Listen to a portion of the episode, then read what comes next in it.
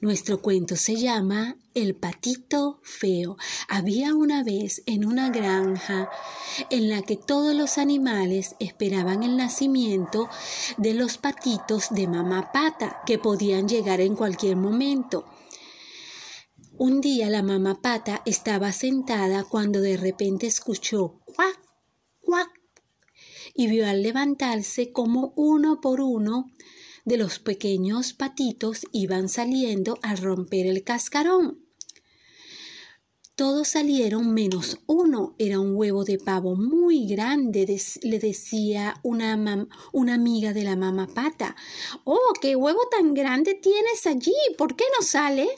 La mamá pata le dice Ah, me voy a sentar para darle un poco más de calor para que salga. Cuando por fin salió, resultó, resultó ser el pato totalmente diferente al resto. Era grande y feo. No parecía un, un y no parecía un pavo. El resto de los, de los animales del corral no, no tardaron en fijarse en su aspecto del patito y comenzaron a reírse de él. Su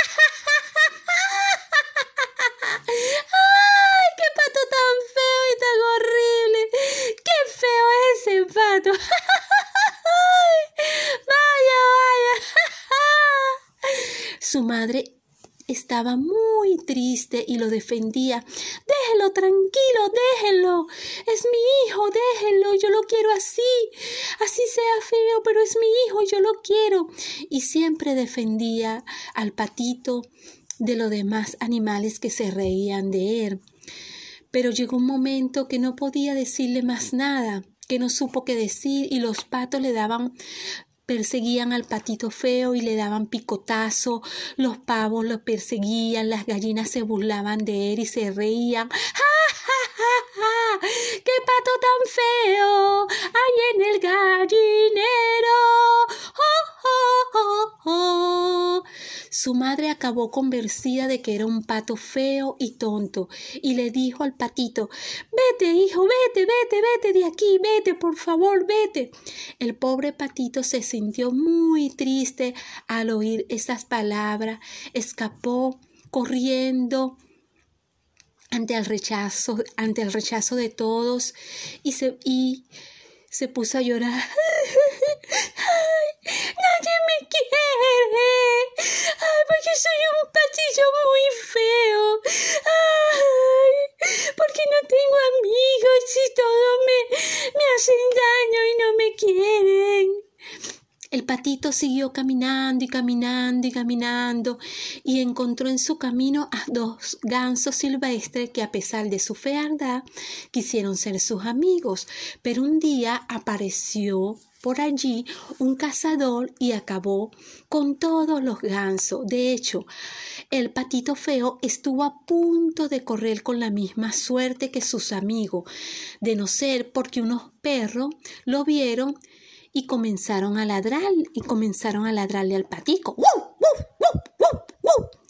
Y no mordieron al patito.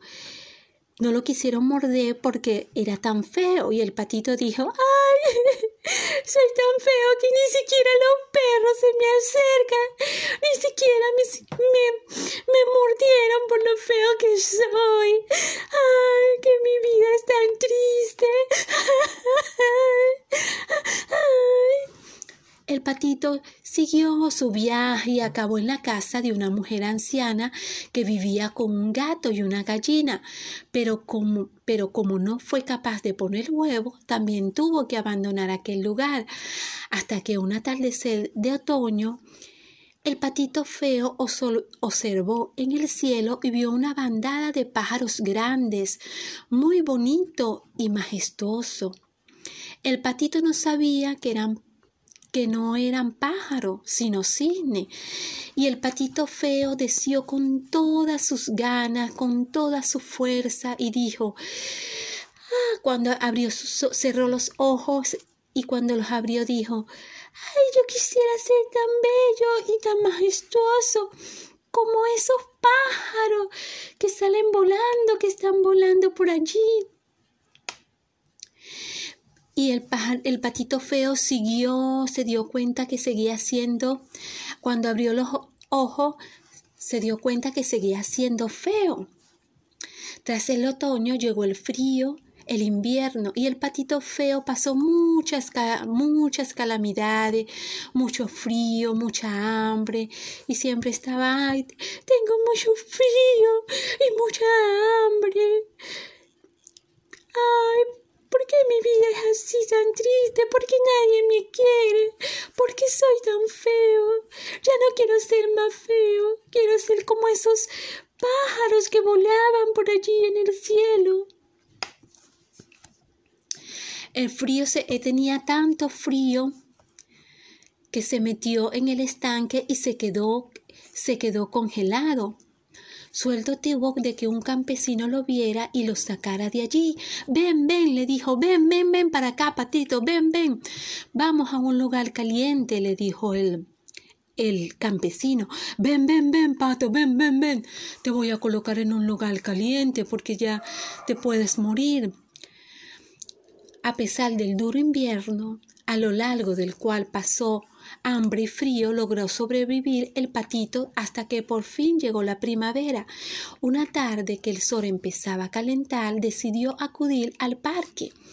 Y el patico dijo, ¡ay! Voy al parque a ver las flores, a todos a tomar un poquito de sol, ya que se fue el, el frío. Allí en el parque vio en el estanque dos de aquellos pájaros grandes, blancos y majestuosos que había visto volar en el otoño. Volvió, volvió a quedarse hechizado el patito mirándolo, pero esta vez tuvo el valor de acercarse a ello. Y el patito fue hasta donde estaban y entonces algo llamó su atención. Cuando pasó por el lago, el patito se vio reflejado en el lago y vio su imagen. Dijo, ¡ay! Ya no me veo tan feo, ya no soy feo. ¡Ay, me veo tan diferente! Y se vio que no era ya, no era un patito, era un bello y hermoso cisne.